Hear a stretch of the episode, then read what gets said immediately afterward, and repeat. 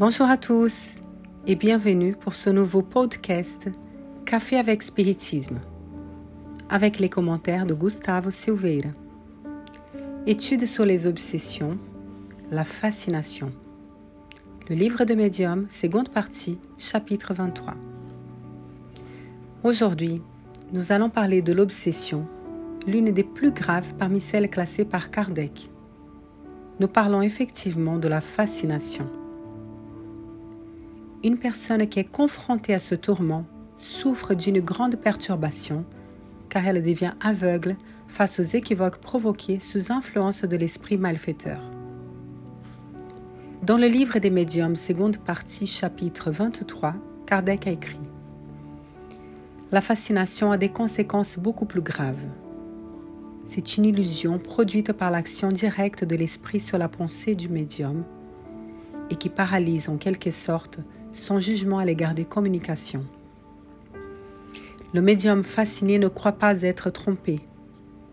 L'esprit a l'art de lui inspirer une confiance aveugle qui l'empêche de voir la supercherie et de comprendre l'absurdité de ce qu'il écrit, alors même qu'elle saute aux yeux de tout le monde.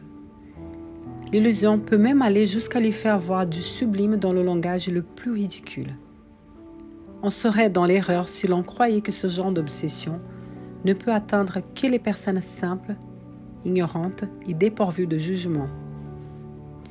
Les hommes les plus spirituels, les plus instruits et les plus intelligents, sous d'autres rapports, n'en sont pas exempts.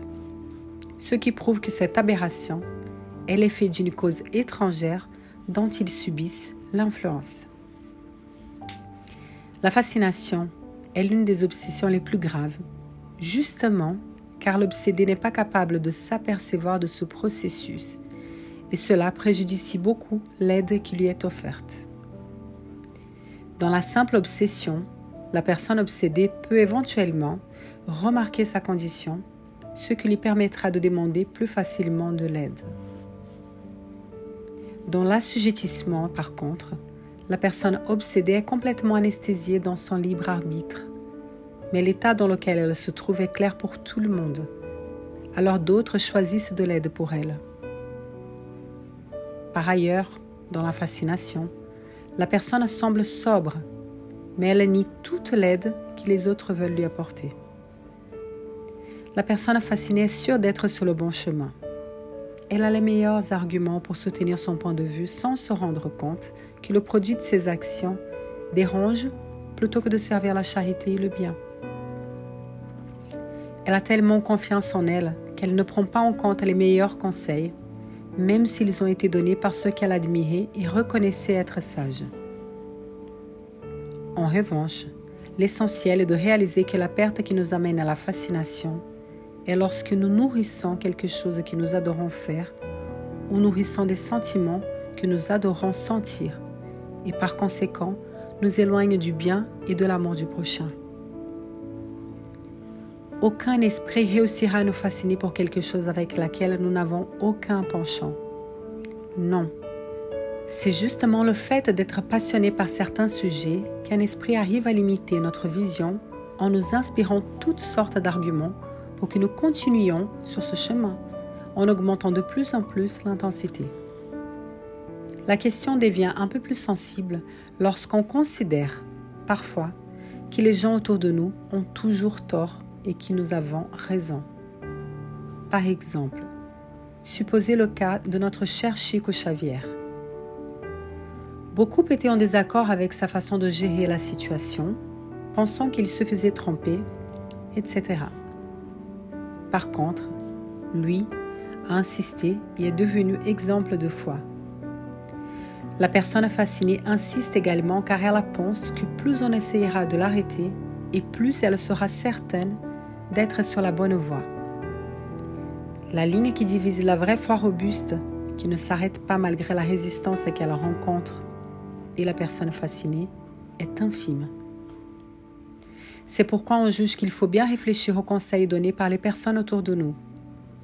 Selon Kardec, la seule personne qui ne réalise pas le processus de fascination, c'est la propre personne obsédée. Par conséquent, l'esprit essaye de l'éloigner de ceux qui éventuellement peuvent lui faire ouvrir les yeux. Nous attirons l'attention, enfin, sur nos sentiments pour ceux avec qui nous avions une grande affection et qui maintenant nous semblent des ennemis.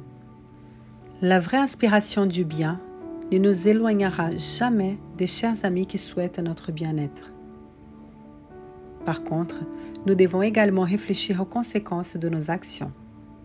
Souvent, nous recherchons plein d'arguments et des explications afin de justifier notre comportement qui ne favorise que la vanité, la désunion, l'exclusion des personnes ainsi heurtées d'une façon soit directe, soit indirecte, et nous rendant aveugles aux enseignements de Jésus. Prie pour nos ennemis. Si quelqu'un te frappe sur la joue droite, présente-lui ta joue gauche. Celui qui se rendra humble comme ce petit enfant sera le plus grand dans les royaumes des cieux, La cause de Christ ne sera jamais celle de la destruction pure et simple des gens et des institutions. N'oublions jamais la prière sincère. Si Jésus a capable de restaurer la vision des aveugles de corps, il sera aussi capable de favoriser la vision d'esprit, c'est-à-dire notre spiritualité, celle lucide et sereine, pour qu'on puisse bien réagir contre les mauvaises influences qui d'autres veulent nous imposer. À la prochaine séance de café avec spiritisme.